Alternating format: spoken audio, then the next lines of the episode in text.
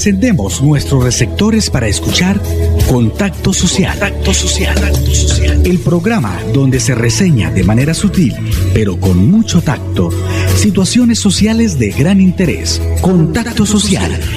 Bienvenidos.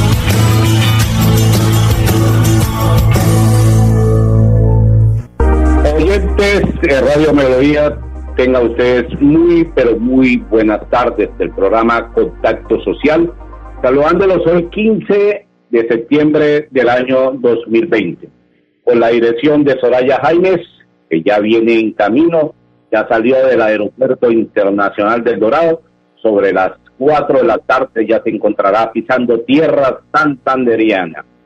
En la técnica, ahí en Radio Melodía 1080 AM, André Felipe Ramírez y este amigo de ustedes, Alfonso El Pocho Laza, les dicen bienvenidos a contacto social con el patrocinio de la financiera como Ultrasan, Cajazán y la Universidad Cooperativa de Colombia, la UCC. Noticias que tienen que ver con la ciudad de Bucaramanga. Vamos a tratar un tema que a veces a uno pues no le gusta mucho esas peleas internas o esos agarronazos entre gobernador y el alcalde de la ciudad de Bucaramanga. Pues hoy habían dos reuniones diferentes en la ciudad de Bucaramanga. Una por parte del gobernador con los alcaldes del área, invitado del alcalde del Socorro como el alcalde de San Gil. Y aparte tenía otra reunión, pero con el gremio económico de Santander, de la ciudad de Bucaramanga, el alcalde Juan Carlos Cárdenas Rey. Lo que se definió en este momento es que Bucaramanga no tendrá pico y cédula. En el resto del departamento de Santander sigue la medida. Pese a que desde abril las medidas restrictivas para frenar el avance del COVID-19 se habían tomado en conjunto con los demás alcaldes del área metropolitana de Bucaramanga, hoy se conoció y se anunció en la capital de Santander que Bucaramanga no se acogerá al pacto en reunión con el gobernador. Todo lo pactado anteriormente ya se separaron, ya se entregaron papeles estos dos gobernantes, como el gobernador, como el alcalde de la ciudad de Bucaramanga. Pues después de esta reunión con los alcaldes de Florida Blanca, Piecuesta, Girón, San Gil y Socorro, y Barranca Bermeja, el gobernador Mauricio Aguilar anunció que la medida del pico y cédula sigue en estos municipios, pero con una variación el mandatario mantuvieron el toque de queda de 9 de la noche a 5 de la mañana, todos los días. Esto con el fin de evitar eventos sociales como fiestas. Además, se informó que en consecuencia de la disminución de casos en las últimas semanas es prudente modificar el pico y cédula de dos dígitos, uno par e impar. ¿Eso qué quiere decir? Que mañana, como es 16 de septiembre, vamos a empezar con los pares. O sea, los pares son el 0, 2, 4, 6 y 8.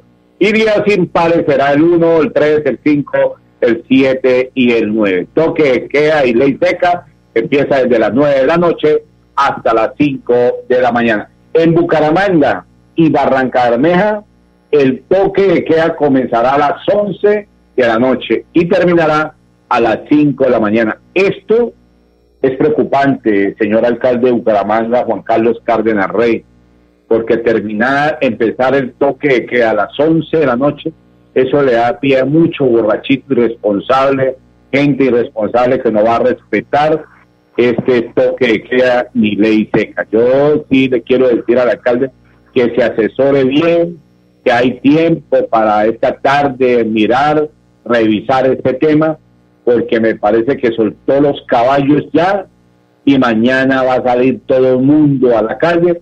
Mire, la situación del viernes pasado, el general Luis Ernesto García Hernández, general de la policía de la MEBU, se dio el COVID-19. Fue el único que estuvo pendiente de esta marcha el pasado viernes sobre las 2 y 30 de la tarde que arrancó en el Estadio Departamental Alfonso y terminó sobre las 4 y 30 en la Puerta del Sol porque esta marcha no terminó como habían dicho, que terminaba en el centro comercial El Cacique, sino que terminó en la Puerta del Sol. ¿Por qué terminó en la Puerta del Sol? Porque al alcalde le timbraron, a los asesores, dijeron, acaben esta vaina porque se formó el bochinche en el centro. Y así fue que se acabó esta marcha o esta caravana en la Puerta del Sol, ahí en todo el frente de Cajatán. Entonces, llegando al tema en general, hoy se pronunció que tiene el COVID-19. Entonces, eso es un llamado para todas estas personas que estuvieron con el general este fin de semana pasado, que fue la reunión que sostuvo el gobernador con todos los alcaldes, y también que estuvo el general en la marcha también del viernes a las 2 de la tarde. Pues mañana 16 de septiembre que podrán movilizarse aquellas personas cuyo último dígito de la cédula sea un número par y el 17 lo harán lo propio los ciudadanos con cédula terminada en dígito impar. Esta es la situación que se va a manejar en el departamento de Santander y la ciudad de Bucaramanga. Ese giro que pegó el alcalde Juan Carlos Cárdenas decidió que en la mañana de hoy no acogerse a las restricciones planteadas en este Consejo Metropolitano. Según el alcalde, que a partir de mañana 16 de septiembre, la capital de Santander no tendrá restricción de pico y cédula y su toque de queda regirá a partir de las 11 de la noche hasta las 5 de la mañana. Ya son las 2 de la tarde, 6 minutos. Vamos a hacer el primer corte comercial a nombre de Financiera como Ultrasan, Cajazán y la Universidad Cooperativa de Colombia. Vamos a una pausa en Contacto Social. ¿Por qué tan alegre? Porque desde que tengo mi compra de cartera de financiera como Ultrasan, vivo la vida sin preocupaciones. ¿Qué? Sí, vivo tranquilo con las tasas especiales y sus excelentes plazos de pagos. Por fin encontré el alivio que tanto necesitaba. No esperes más. Solicítala ya. Sujeto a políticas de la entidad vigilada supersolidaria inscrita a Focacop. Tú te has adaptado a nuevos retos. En la Universidad Cooperativa de Colombia también lo hicimos. Por eso hemos creado para ti la combinación perfecta. Aprende en ambientes virtuales desde cualquier lugar y realiza tus prácticas en la U con protocolos que cuidan tu bienestar. ucc.edu.co Universidad Cooperativa de Colombia. Vigilada mi educación. Celebramos en familia el aniversario Cajazán. Pide una experiencia digital desde casa el 20 de septiembre a partir de las 8 de la mañana. Y en la tarde, gran bingo concierto con el grupo Cabras. Inscríbete en www.cajazán.com. Exclusivo afiliados Cajazán. Tarifas 100% subsidiadas para categorías A y B. Vigilado Supersubsidio. Estamos de regreso en Contacto Social.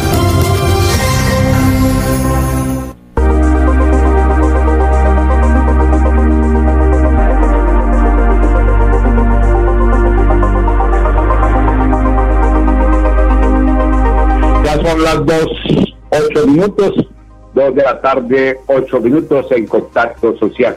Hay noticias del municipio de Floria Blanca con el alcalde Miguel Ángel Moreno. Se reactivaron en Floria Blanca las iglesias, los gimnasios y eh, también los restaurantes. Vamos a escuchar al alcalde porque ha dicho que luego de cinco meses las iglesias abren de nuevo sus puertas, cumpliendo todos los protocolos de bioseguridad Demos gracias al cielo porque Floria Blanca seguirá avanzando unida. Escuchemos al alcalde. Hoy hemos dado apertura a tres sectores muy importantes de la economía de Florida Blanca. Uno es el sector de los restaurantes que ya podrán hacer venta en cada uno de los lugares donde ellos prestan sus servicios. Ya no solamente lo a través de domicilio.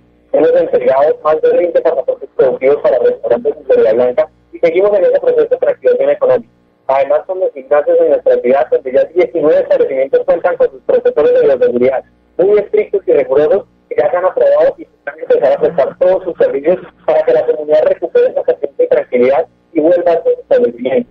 Y adicionalmente algo fundamental, nuestras iglesias de todos los tres ya pueden empezar a reaperturar. Me quedo contando siempre con todos los protocolos de bioseguridad que estamos recibiendo, verificando y aprobando para que tranquilos podamos seguir viendo a todos los establecimientos.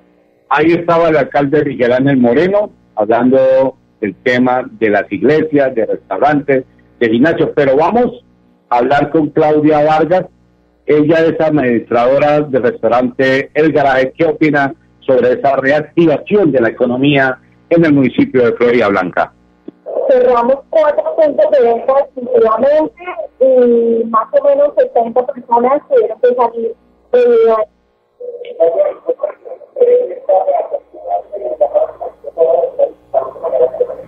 muchísimo optimismo. Eh, la venta domicilio no alcanza el 20% de las ventas anteriores. Entonces, durante este tiempo nos preparamos, aprendimos y estamos dispuestos a recibir nuevamente con brazos abiertos.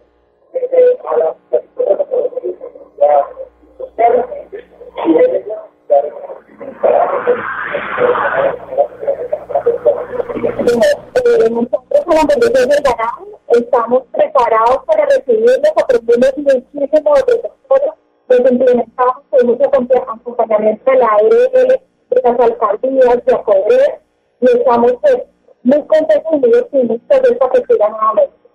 Ahí estaba Claudia Vargas, ella administradora del restaurante El Garaje en el municipio de Florida Blanca. Otra perlita que le salió al alcalde de Bucaramanga. Lo denuncian a Cárdenas por caravana del viernes. Le comenzaron a llegar las demandas al alcalde Juan Carlos Cárdenas Rey. ¿Quién lo ha demandado al alcalde por esta situación? Pues se trata de un abogado santanderiano, se trata del doctor Rodrigo Parada, que lo denunció ante la Procuraduría General de la, del General de la Nación al alcalde de Bucaramanga, Juan Carlos Cárdenas Rey, por convocar y autorizar la marcha en protección del páramo de Santurbán el viernes anterior en plena pandemia por el COVID-19. ¿Qué dice el abogado? ¿Cuáles son esos argumentos para que le haya colocado esta demanda al alcalde de la ciudad de Bucaramanga. Según los argumentos del denunciante, el mandatario local se extralimitó en sus poderes al desacatar el decreto presidencial con fuerza de ley de aislamiento selectivo, que prohíbe cualquier tipo de movilizaciones públicas y masivas como medida para afrontar la pandemia en el país. En el marco de esta emergencia, el presidente Duque ordenó el primero de septiembre un aislamiento selectivo, donde entre otras cosas, por mandato no se podían hacer movilizaciones de ningún tipo. Por lo menos autoridades públicas no pueden autorizarlas. En ese sentido, el alcalde no podía autorizarla y si lo iba a autorizar debía contar con el visto bueno del Ministerio de Salud, que es la única autoridad encargada para tomar las medidas de salubridad señaló Rodrigo para el denunciante contra el alcalde de Bucaramanga. Asimismo, se cuestiona que la marcha transcurriría por los puntos de mayor contagio o contagio menos alto en la ciudad. Recordemos que donde salió la marcha, que era Comuna 13 del Estadio Alfonso López, se está hablando de mayor contagio. Pasó por el sector de la Aurora, pasó por el barrio Álvarez, o sea, la plaza de mercado Guarín Hospital, que también comprende la comuna 13, y bajó por la calle 36, uno dice que bajaron, hicieron la vuelta, fueron a la parte de la comuna 5, que también es alto el contagio del COVID-19 por estos sectores de la ciudad de Bucaramanga. Entonces, ahí sí tiene la razón este abogado Rodrigo Pará que ha colocado la denuncia al alcalde. Además del riesgo de salubridad, Rodrigo Parada denuncia que el mandatario local no acató las recomendaciones de seguridad con respecto a la posible infiltración de la marcha que el propio Comité de Seguridad le había elevado ahora antes de la caravana. Recordemos que el gobernador, como el general de la policía, los alcaldes del área metropolitana de Bucaramanga, hicieron una reunión para eh, mirar el tema de esta marcha el viernes pasado en la ciudad de Bucaramanga y se le avisó, se le dijo, pero no hizo caso el alcalde de Bucaramanga y mire las consecuencias. Acabaron con todo el centro estos vándalos, acabaron con el Palacio de Justicia, acabaron con varios CAI de la ciudad de Bucaramanga, que ya muchos ciudadanos de bien han aportado una plata y han arreglado varios CAI en la ciudad de Bucaramanga. Vitrinas desbaratadas, almacenes llevando del bulto, los propietarios porque tras que venían de una pandemia de cinco veces, con que no recibían ni un solo peso, ni menos ayudas del gobierno, y ahora con esta situación que se había levantado para poder abrir sus negocios, esos vándalos se los acabaron en menos de una hora. Eso es la situación difícil que se le viene al alcalde de la ciudad de Bucaramanga. Lo van a suspender, lo van a retirar del cargo, ¿qué le irán a hacer? Toca esperar que dicen las autoridades nacionales como la Procuraduría General de la Nación. Son las 2.15 minutos de contacto social de Radio Melodía 1080 de la M. Felipe, vamos al segundo corte comercial y ya regresamos. Vamos a una pausa en Contacto Social. ¿Pensando en cómo impulsar tu negocio? No te preocupes. En Financiera como Ultrasan, hoy más que nunca estamos contigo. Si eres microempresario independiente y necesitas capital para invertir en tu negocio, solicita tu crédito independiente y disfruta de bajas tasas de intereses y condiciones especiales. En Financiera como Ultrasan, nuestra pasión por cooperar nos inspira a avanzar juntos. Estudia un pregrado o posgrado en la Universidad Cooperativa de Colombia con un descuento del 10% en el valor de tu matrícula y con la inscripción gratuita. Aprende en ambientes virtuales desde cualquier lugar y realiza tus prácticas en la U con protocolos que cuidan tu bienestar. ucc.edu.co Universidad Cooperativa de Colombia. Vigilada mi educación. Con gran responsabilidad periodística, Contacto Social Contacto Social analiza los acontecimientos que son noticia, los temas sociales de su interés. Contacto Social.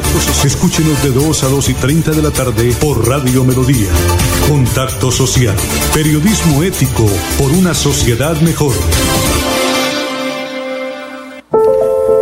En tiempos difíciles es cuando se refleja de qué estamos hechos en Santander.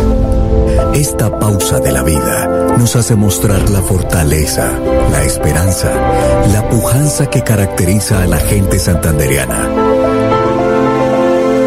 En medio del silencio, la distancia y la prevención, en Cajazán, seguimos transformándonos para lograr estar cada día más cerca, para llegar más lejos. Hemos querido seguir en contacto contigo, desde casa, en familia. De interés, de actualidad, están en Contacto Social.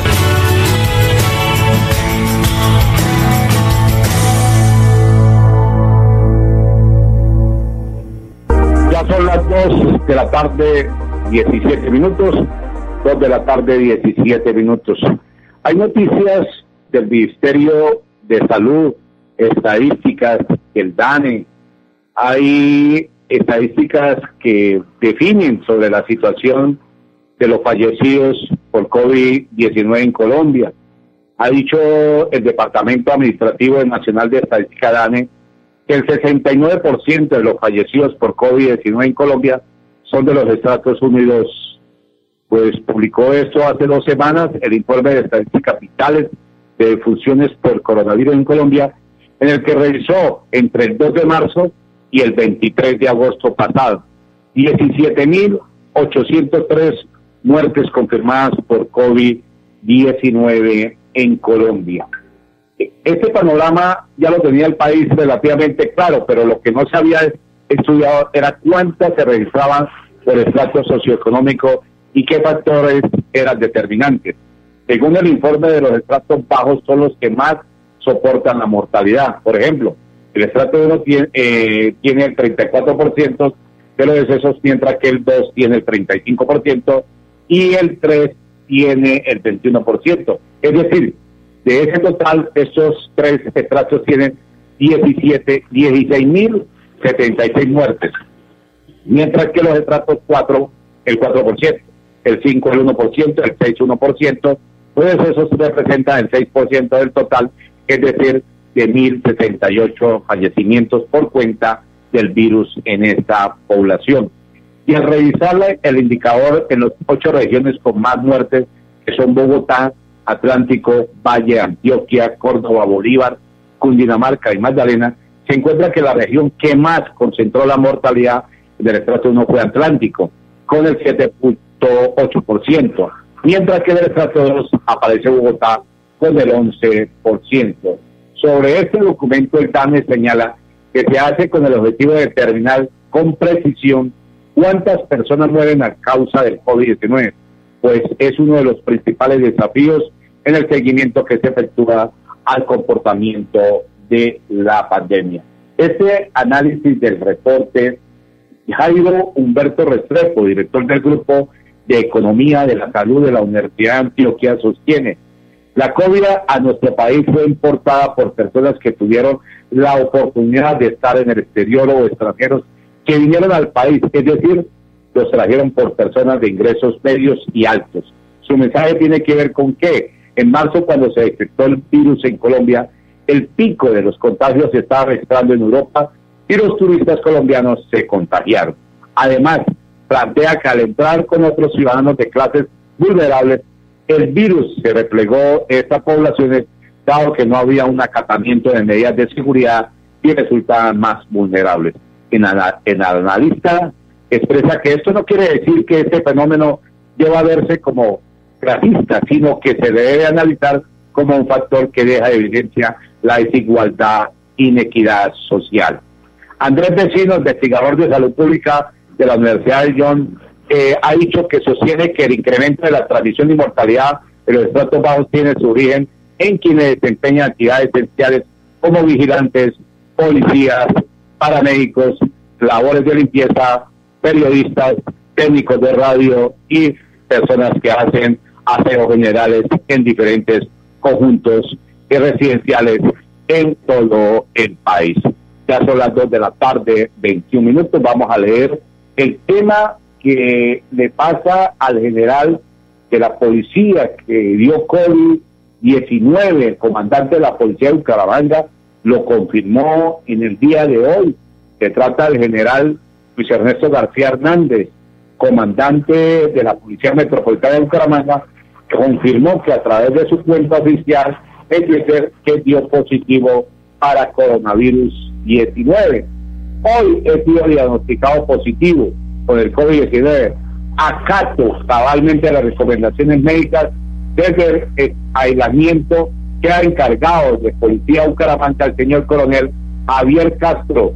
Pido a la comunidad mantener las medidas de bioseguridad Dios y patria, escribió el general Luis Ernesto García Hernández. Las dos de la tarde, 22 minutos, vamos al último y tercer comercial y ya regresamos. A una pausa en Contacto Social.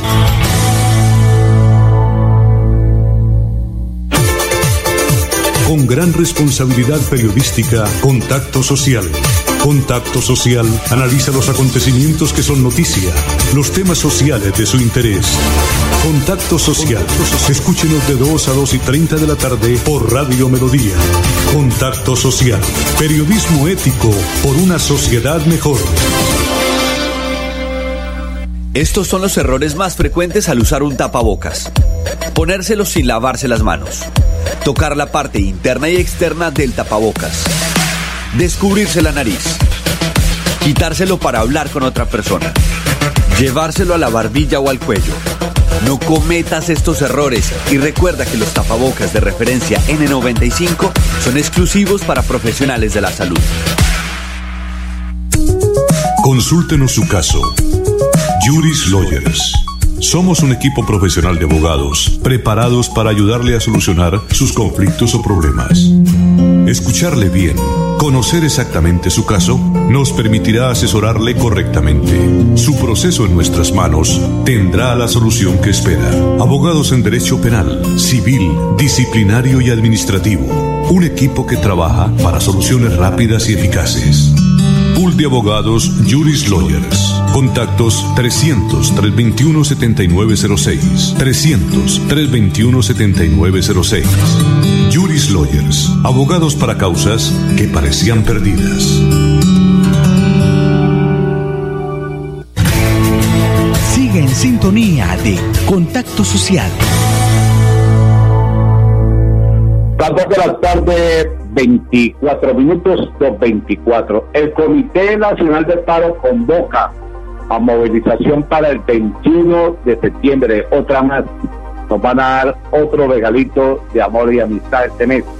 Pues el Comité Nacional del Paro convocó una caravana nacional para el próximo 21 de septiembre en rechazo de los actos de abuso policial y para pedir la derogatoria del decreto 1174.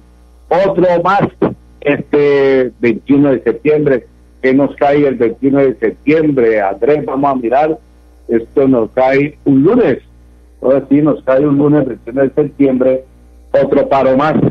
He escuchado varios analistas en la capital de la República, como en Medellín, con varios periodistas nacionales, que estos muchachos jóvenes son pagos para que salgan a protestar en todo el país.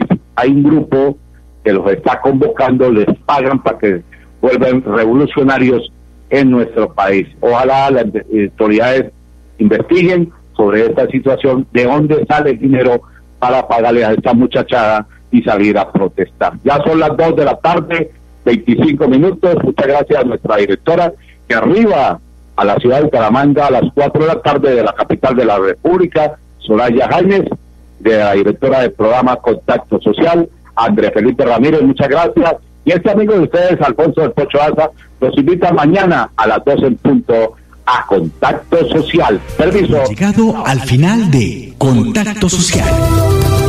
El programa donde se reseña de manera sutil, pero con mucho tacto, situaciones sociales de gran interés. Nos encontramos en una próxima emisión.